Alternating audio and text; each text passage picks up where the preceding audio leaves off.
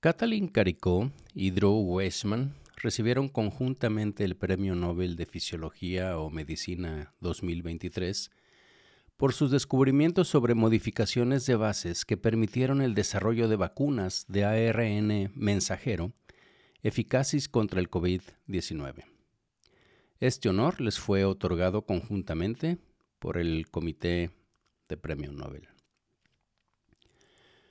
Fíjense que hoy les quiero platicar de por qué es tan importante este descubrimiento, que la verdad se había hecho ya hace varios años, pero su aplicación digamos que se aceleró y sobre todo se publicitó obviamente durante la pandemia reciente de COVID-19.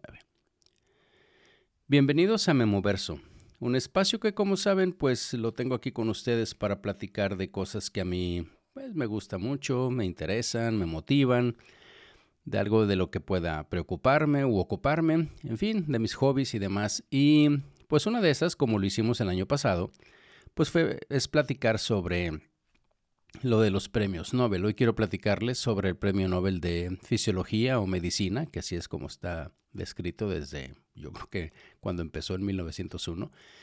Y probablemente después platicamos también como el año pasado algo de lo de física, que está muy interesante, y lo de química también. Pero, bien, vamos a, platicar ahora sobre, sobre la vacuna esta y por qué se ha generado tanta eh, expectativa, tantas contradicciones, tanta, digamos, ya no decimos que tanta tinta porque prácticamente ya no se imprime nada, pero sí mucho, mucha información en redes sociales.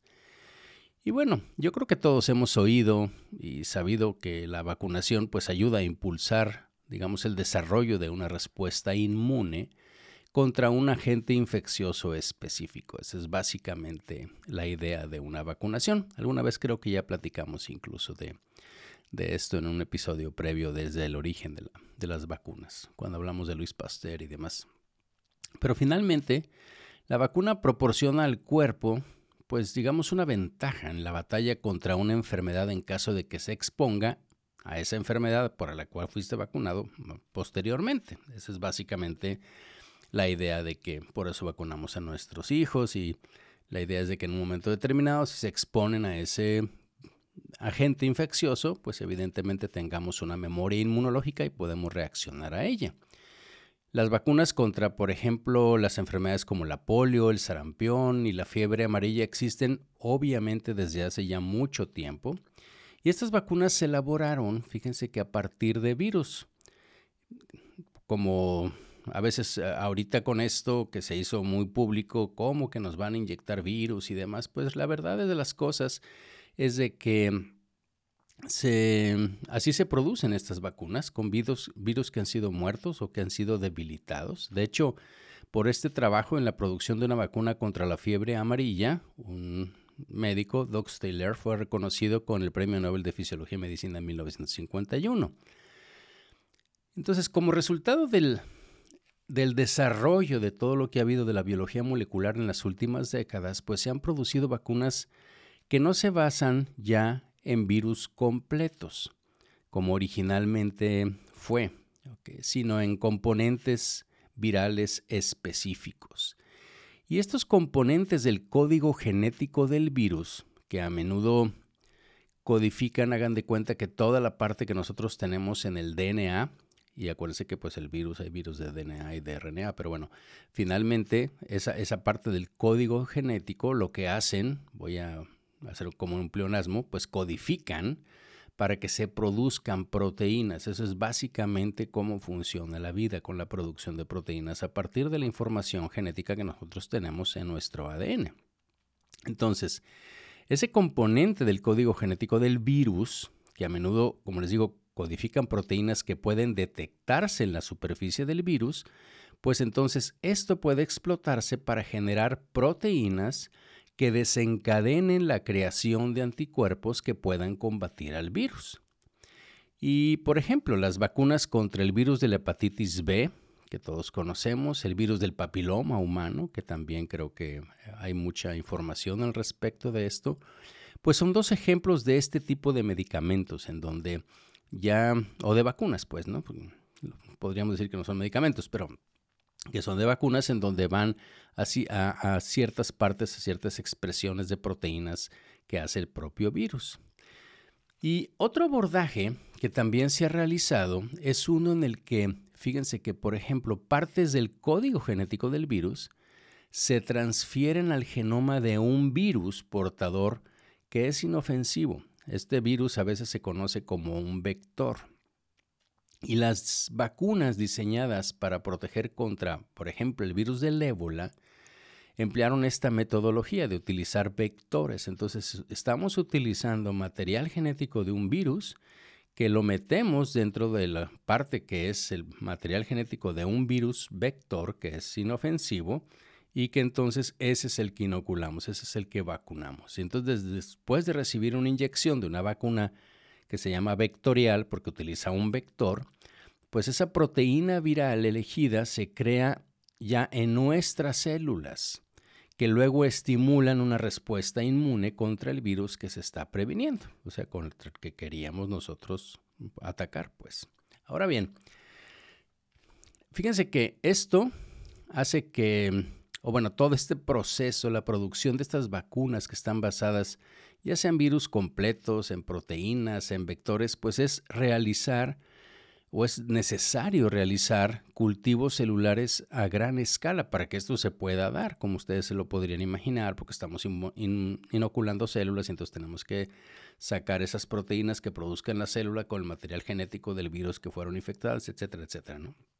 Y debido a que se requieren muchos recursos, pues estos métodos hacen que sea menos probable que se puedan fabricar rápidamente vacunas en respuesta, por ejemplo, a lo que tuvimos hace unos años, que son la, pandemia o brotes de alguna epidemia. Como resultado de esto, entonces, los eh, investigadores pues han dedicado una cantidad significativa de tiempo y de muchos recursos a intentar desarrollar tecnologías de vacunas que no dependan del cultivo celular. Pero esto Fíjense que ha resultado bastante difícil y ya estudiando y leyendo un poquito para este episodio, y bueno, lo que habíamos leído también y creo que he platicado también de la vacuna y del COVID-19, pues aquí es donde en, este, en esta parte entran las vacunas de ARN mensajero, que se abrevia ARNM, por lo de mensajero. Entonces, fíjense que revisando un poquitín, obviamente no es el propósito de este, de este episodio del podcast. Alguna vez si quieren, pues podríamos platicar. No es mi especialidad, obviamente, pero es algo que me gusta mucho. Pues fíjense que, por ejemplo, la información genética que está codificada en nuestro ADN, pues se copia, ¿sí? es la, la, parte normal como nosotros hacemos. Acuérdense que el ADN está formado así como una escalerita de doble hélice, que es lo que todos estudiamos en, pues en biología, en la facultad, en fin, de alguna manera todos tenemos esa noción de lo que es una, la cadena de ADN, DNA en inglés. Y entonces esa se abre por instrucciones, no voy a entrar en detalles, pero se copia una molécula que se llama ARN, ¿sí? o sea, es el ácido ribonucleico. Pero es un ácido ribonucleico que es el mensajero, es el que va a llevar el mensaje es el que sirve como una plantilla para la creación de esas proteínas en nuestras células, en los ribosomas. Pero bueno, esa es la manera como la información que tenemos en el DNA se transmite, se copia, se hace una plantilla con el ARNM, y ese ARN mensajero es el que traduce esto. Entonces, fíjense que allá por los 80, ya nada nuevo, los investigadores desarrollaron lo que se conoció como una transcripción in vitro eh, de, este RNA. De este RNA. Es una, era una forma muy eficaz de sintetizar ARN mensajero sin el uso de cultivos celulares. Y este paso fue crucial em, para acelerar, vamos a decirlo así, el desarrollo de aplicaciones de biología molecular en muchos sectores. ¿sí? O sea, no nada más, eh, ahorita lo vamos a ver en el caso de la, de, la vacuna, pero, pero básicamente sirvió para esto. Y como les digo, esto fue allá por los 80. Entonces, el concepto este de utilizar tecnologías de ARN mensajero en aplicaciones terapéuticas y de vacunas, pues obviamente inmediatamente se puso a pensar, dijo, pues si podemos hacer eso, o sea, con otras cosas para biología molecular, ¿por qué no lo podíamos hacer para vacunas y para terapias? Y esto ganó mucha fuerza, pero obviamente tenía, y bueno, camino por recorrer, o sea que es parte de toda la aventura que hicieron estos, estos investigadores de Pensilvania. Fíjense que se pensaba que el, que el ARN mensajero transcrito, ¿sí? o sea, el que se producía in vitro, era inestable y difícil de distribuir, o sea, de cómo, cómo íbamos a hacer para que esa información finalmente pudiera llegar a la parte terapéutica. Una cosa es en laboratorio, que hiciera ciertas eh, reacciones para estudiar cosas de biología molecular de la célula, biología celular, pero obviamente la otra parte, para poder distribuirlo, para poderlo hacer estable, pues requirió la invención de sistemas muy complejos de lípidos que fueran portadores para encapsular el ARNM. De alguna manera semejante a los liposomas, seguramente a lo mejor los han escuchado, que son partículas hechas de, lípido. O sea, el lípido trata, si nosotros ponemos aceite en el agua o lípidos en el agua, ustedes se, fijan cómo inmediatamente tratan de hacer como esferas, como burbujas. Eh, porque eso es lo que hacen justamente los, los lípidos. De hecho, nuestras células están cubiertas de una membrana de fosfolípidos, una membrana doble de fosfolípidos, que eso es lo que le da la, protección a la célula, lo que hace que, que, las células eh, tengan su membrana celular. Entonces, em, la, la, idea era ver cómo podían producir esas cápsulas de lípidos para finalmente ahí poner el ARN mensajero. Y además de esto, también que la producción de ARN mensajero in vitro dio lugar, o sea, cuando se ponía en, animalitos, si se, podía, se veía si se podía transcribir esto, fíjense que había una respuesta inflamatoria muy importante. Y bueno, como resultado inicialmente hubo ya cuando vieron esto dijeron, bueno, pues sí está bien como técnica, pero la vamos a dejar para laboratorio porque eh, con toda esta cosa de la parte inflamatoria, pues nunca va, seguramente nunca va a poder aplicarse a, pues a humanos, ¿no? Para, para fines terapéuticos, para fines de vacunas, para lo, lo, que ellos en un momento determinado quisieran, quisieran hacer con esta información, con, este, con estos descubrimientos de la transcripción del RNA mensajero. Y entonces, esto de alguna manera, eh, pues bajó, digamos, el ánimo, el entusiasmo por unos años. Pero justamente eh, Katalin Kariko, una bioquímica húngara que se dedicaba a crear métodos para emplear el ARN mensajero con fines terapéuticos, pues como es el caso de prácticamente todas las historias de este tipo, pues no se dejó disuadir por estos desafíos en la pues digamos, en la persecución de su objetivo, ¿no? de, su sueño, de lo que ella quería hacer. Y a pesar de que se le, que le costó convencer mucho, bueno, hay una historia que yo creo que ya los que siguieron esto ya, ya la conocen, no voy a entrar, en, bueno, no era el propósito de, de esto, pero, pero ya saben que a ella pues la corrieron de la universidad y bueno, ahora la Universidad de Pensilvania dice que no, que, eh, que ella siempre estuvo ahí, pero bueno, finalmente ella, ella fue eh, despedida de, la universidad y entonces eh, pues estuvo por ahí en varios, en varios puestos, pero finalmente acabó en Genentech y, y ella tuvo que convencer a, los financiadores de investigación del valor de su proyecto, ¿sí? cuando todavía era profesor, asistente de la Universidad de Pensilvania a principios de los 90. Y les digo, luego pasó esa, esa situación con la universidad, pero nunca abandonó su objetivo de, desarrollar este RNM como una terapia. Y entonces aquí es donde entra también el otro eh, ganador del, premio Nobel, que es eh, Drew Weissman, que es, él, es eh, inmunólogo, trabaja en el instituto donde trabajaba Keriko, y, y, de hecho era uno de sus colegas. Y las, lo, que, lo que él hacía es básicamente, él utilizaba células dendríticas, se llaman así no porque tengan que ver con algo del cerebro, sino porque tienen así como muchas, eh, como tentáculos, así, por eso se llaman dendritas las del cerebro también, pero es, es así como muchos tentáculos y estas son células muy, muy importantes desde el punto de vista de su... Eh, de su papel inmunológico, en la vigilancia inmunológica, en la activación de, respuestas inmunitarias que están inducidas por vacunas.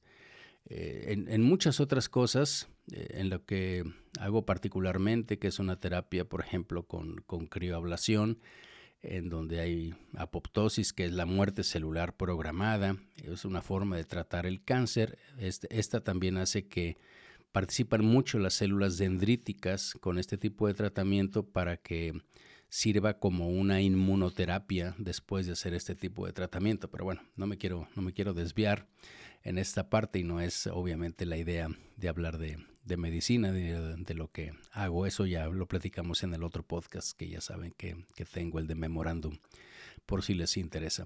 Pero bueno, estas células dendríticas, les, les comentaba, desempeñan un papel muy importante en lo que es la, la vigilancia inmunológica, en la activación de la respuesta inmunitaria y sobre todo en la que está inducida por vacunas. ¿sí? Y entonces, eh, pues se pusieron a, investigar sobre esto y rápidamente comenzó una, una colaboración que ya con las entrevistas que han hecho de ellos, esto, esto se fue el 2 de octubre, si no me equivoco, hace, hace una semana que se les dio el, el premio. Y bueno, básicamente ellos eh, platican que se centraron eh, principalmente en cómo interactúan las diversas formas de ARN con el sistema inmunológico, porque resulta que las células dendríticas se activan y luego liberan lo que se llaman moléculas de señalización inflamatoria, después de que reconocían al RNA mensajero que era producido in vitro, como una sustancia extraña, la reconocían. Como, y ellos fueron los que descubrieron esto, y, es, y esa era la, la causa por la cual se producía esa reacción inflamatoria importante que les digo que, sucede con el RNA mensajero in vitro. Pero esto sucede porque las células dendríticas perciben, como les digo, el ARN mensajero transcrito in vitro como una sustancia extraña. Y entonces ellos estaban muy interesados en comprender por qué, en cuanto se reconocía que el ARN mensajero que se transcribía in vitro provenía de una fuente extraña, se presentaba esta reacción, o sea, era, ¿sí? Pero mientras que si se hacía eh, con ARN mensajero que se producía a partir de células de mamíferos, pues no se producía esa reacción inflamatoria. Entonces dijeron, ah, caray, o sea, por cómo le hacen las células, cómo es que pueden eh, identificar si lo que estoy haciendo es simplemente utilizando, digamos, ellos pensaban que era la misma molécula. Entonces, tanto Caricó como Weisman llegaron a la conclusión de que las distintas formas de ARN mensajero pues deben distinguirse por ciertas características esenciales que ellos no conocían, pero que las células dendríticas sí podían reconocer. Y entonces resulta que el ARN está formado, me voy a poner un poquitín para atrás, de lo que llamamos cuatro bases diferentes, ¿sí?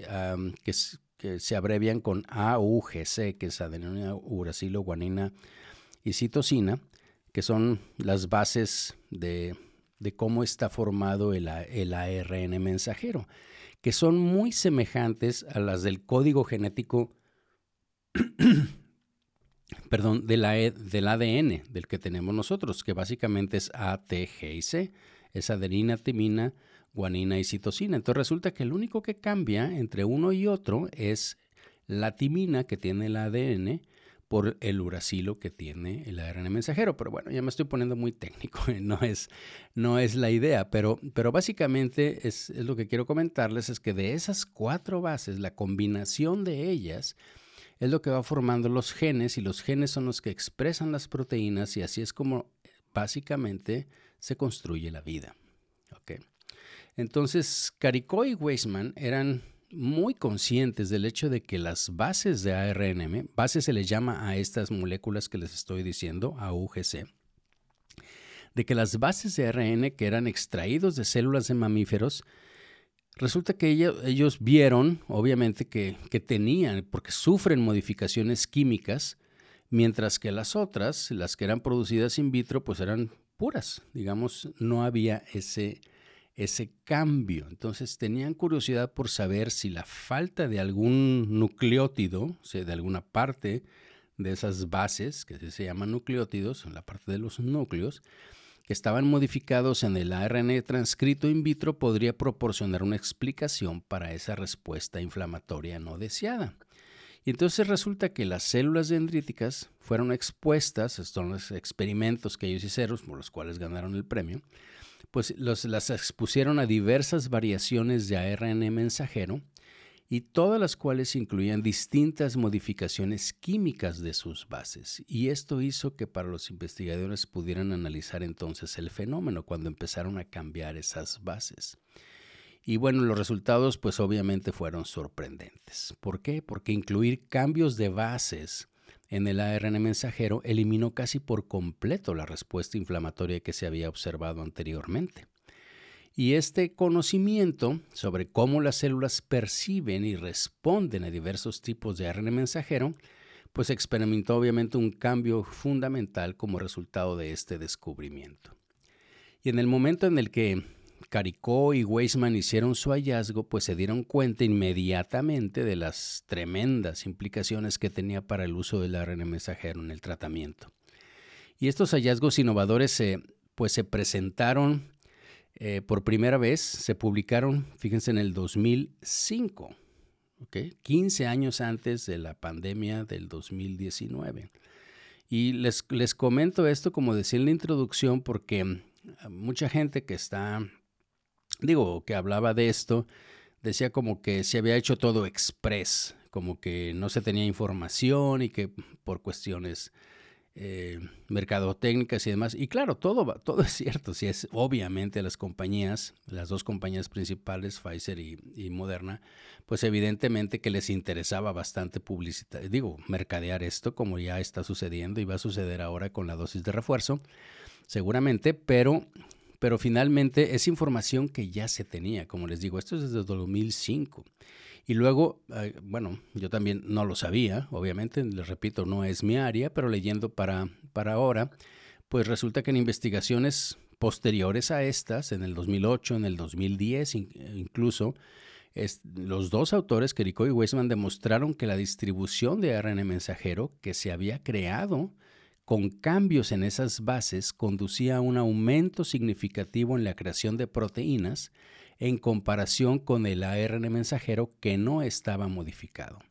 Entonces, esto produjo un impacto porque por una disminución primero en la actividad de una enzima que controla esta, esta reacción de las proteínas y entonces ellos habían logrado eliminar, digamos, los impedimentos clave que obstaculizaban las aplicaciones clínicas del ARN mensajero. Es decir, que los cambios de bases disminuían la respuesta inflamatoria y al mismo tiempo aumentaban la producción de proteínas. O sea, consiguieron las dos cosas por las cuales la gente pues estaba como decepcionada ya por lo que les digo por el inicio de los 2000 de, de esta técnica. Entonces, como resultado de este creciente interés en la tecnología del ARN mensajero, pues hubo varias empresas que comenzaron a trabajar pues en el desarrollo en este enfoque desde el 2010, no un mes antes de que las pusieran, desde el 2010. Y se han realizado esfuerzos eh, para desarrollar vacunas contra, por ejemplo, el Zika, ¿se acuerdan que este? Contra el MERS-CoV, que de hecho este es, este es un virus muy semejante al que está estrechamente relacionado con el SARS-CoV-2. Y después de que estalló la pandemia del COVID-19, pues obviamente se generaron ahora sí a un ritmo sin precedentes dos vacunas de ARN mensajero, que ustedes ya conocen todos, y que tenían las bases modificadas que codifican la proteína de superficie del SARS-CoV-2, que como ya todos sabemos, esa es la, función de, estas vacunas, la manera como reconoce ¿sí? a esta proteína de superficie y que es como ataca al virus. Eh, nuestras células inmunológicas. Y fíjense que después, bueno, ambas vacunas las autorizaron, como sabemos, en diciembre del 2020. Y bueno, tras su administración se registraron pues los efectos protectores que ya todos conocemos. De hecho, pues prácticamente ahorita eh, estaba escuchando un, reportaje en Estados Unidos. Ahorita ya se está aplicando porque ya la FDA lo aprobó y la CDC también lo recomendó la vacuna de refuerzo, ¿sí? la nueva, que existe Pfizer y existe Moderna de las dos, contra las nuevas variantes y demás. Resulta que todavía ahorita esa vacuna es gratuita porque quedó un presupuesto de, de, lo que tenía el gobierno de Estados Unidos para esta cosa de la, del COVID, para, para proteger a la población y ahorita todavía se está vacunando gratis. Pero resulta que, según el reportaje, pues eh, prácticamente todas las eh, farmacias, ahí pasaron varias de las cadenas de farmacias que ustedes conocen, CBC, Walgreens y demás, y los hospitales, y donde anteriormente, digo, había filas para y cita para vacunarte, pues ahorita están vacías, ¿ok? Entonces, lo que les quiero decir con esto, obviamente, es, es que la, la, gente ya se dio cuenta que hay mucho COVID ahorita, pero que ya no, pues ya no te internas, ya no te mueres de COVID, eh, la gran mayoría de las ocasiones.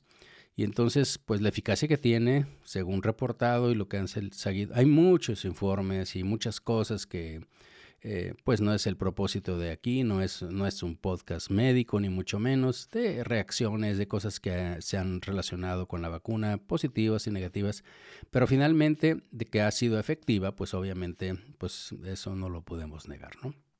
El miedo de la población al COVID al COVID-19 creo que no es lo que teníamos allá por el 2020, ¿no? Entonces ha habido una notable, digamos, adaptabilidad y rapidez para lo que es el desarrollo de estas vacunas y esto obviamente allá en el camino para que exista, digamos, una nueva plataforma que también desarrolle vacunas contra otras eh, enfermedades infecciosas. Y no solo eso, de hecho hoy estaba leyendo un, un post que puso Eric Topol sobre, diciendo sobre, bueno, el premio Nobel no fue, el premio de Medicina este de los que les estoy platicando ahorita, no fue por el COVID-19, fue por el RNA, o sea, por la tecnología del RNA mensajero, del cambio de bases y de la transcripción. Y esto permite muchas otras cosas, ¿sí? Para tratamiento de cáncer, para tratamiento de muchas enfermedades, de cosas a lo mejor congénitas. Hay, mucha... Mm, potencialidad en, en esta tecnología no es, o sea, el, premio no fue, aunque viene en el título del, del, premio, no fue por esto, ¿sí? O sea, fue por, por toda la otra, eh, digo, el, el, conocimiento de esta, de esta tecnología del RNA mensajero. Entonces es posible que en el futuro no muy lejano, esta tecnología, como les digo, también se utilice para curar muchas otras cosas este, para administrar proteínas terapéuticas, que finalmente es, eh, es, hacia donde va esto, la medicina personalizada. Ya, ya hemos visto recientemente también la parte del el otro premio Nobel hace unos años por, por la inmunoterapia y cómo esto sí realmente está impactando positivamente a los pacientes, por ejemplo, que tienen cáncer. Entonces, ya ahorita, según lo que consulté, pues ya hay más de 13 mil millones de dosis de vacuna de COVID-19 que se han aplicado a nivel mundial. Y bueno, esto está sumándose al, eh, rápido desarrollo de otras vacunas, obviamente, como les platicaba, la segunda por el SARS-CoV-2, la segunda dosis. Este, y bueno, hay muchas otras cosas que se están moviendo eh, aparentemente con, con, esta tecnología, eh, que bueno, hay algunas cosas que no comprendo, que tienen que ser con cosas de biología molecular y demás, pero finalmente, como les digo, mucho está esto asociado con, con la parte de, de esta nueva tecnología para tratamiento de muchas otras enfermedades. Entonces, para resumir, pues, ¿qué les digo? Los premios Nobel de este año, pues fue porque se hicieron hallazgos claves sobre la importancia de los cambios de estas bases del ARN mensajero y esto desempeñó un papel fundamental en este avance revolucionario en un momento, afortunadamente, en el que se estaba produciendo una de las crisis de salud más graves de la historia de la humanidad. Y bueno, pues de eso quería platicarles hoy. Espero que pues haya sido de su interés. Y como les decía, seguramente eh, la próxima semana les platico algo sobre los que ganaron el premio de física. El de química también estuvo muy interesante. El de física se me hace también este, muy interesante. Van a ver la, fracciones de segundo de lo que podemos ver. Prácticamente podemos fotografiar los electrones y ver cómo se comportan en muchas reacciones y demás. Es, es, una, es una cosa fascinante que definitivamente pues no tendrá una aplicación probablemente para mañana, pero sí definitivamente en, mucho que tiene que ver con la información, con la computación cuántica y demás, con nuestro entendimiento de la parte muy pequeña de la, de la naturaleza. Pues bien, muchísimas gracias por su atención. Espero que este episodio haya sido de su interés.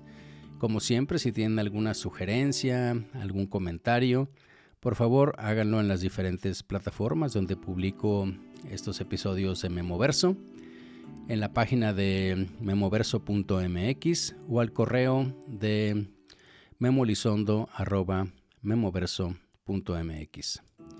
Pues bien, muchas gracias por su atención y nos escuchamos en la próxima.